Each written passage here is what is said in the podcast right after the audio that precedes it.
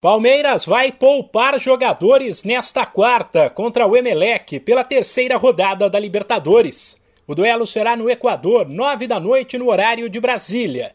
O clube mantém a meta de buscar o primeiro lugar na classificação geral, para decidir em casa, no mata-mata. O entendimento é que o fator campo tem sido decisivo nessa fase vitoriosa da equipe.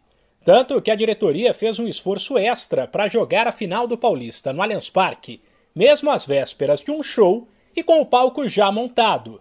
Por outro lado, há uma preocupação com a parte física do grupo e a avaliação de que uma equipe mista tem sim condições de trazer os três pontos. Por conta dessa decisão de poupar, fica difícil prever a escalação.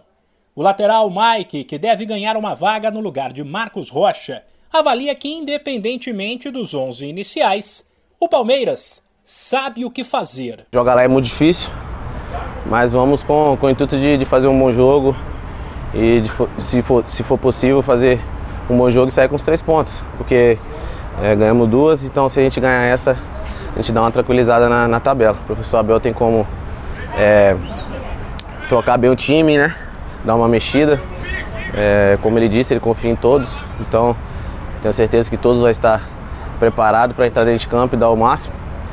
E como eu disse, é ir lá para fazer um bom jogo e, se for possível, sair, sair com os três pontos. O Palmeiras fez a melhor campanha da primeira fase da Libertadores em 2018, 2019 e 2020.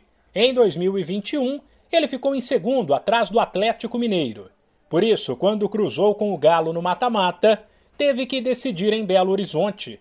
Neste ano, com duas vitórias em dois jogos, o Palmeiras ainda tem a seu favor o saldo de gols, que é o primeiro critério de desempate, já que goleou Deportivo Tátira e Independente Petroleiro.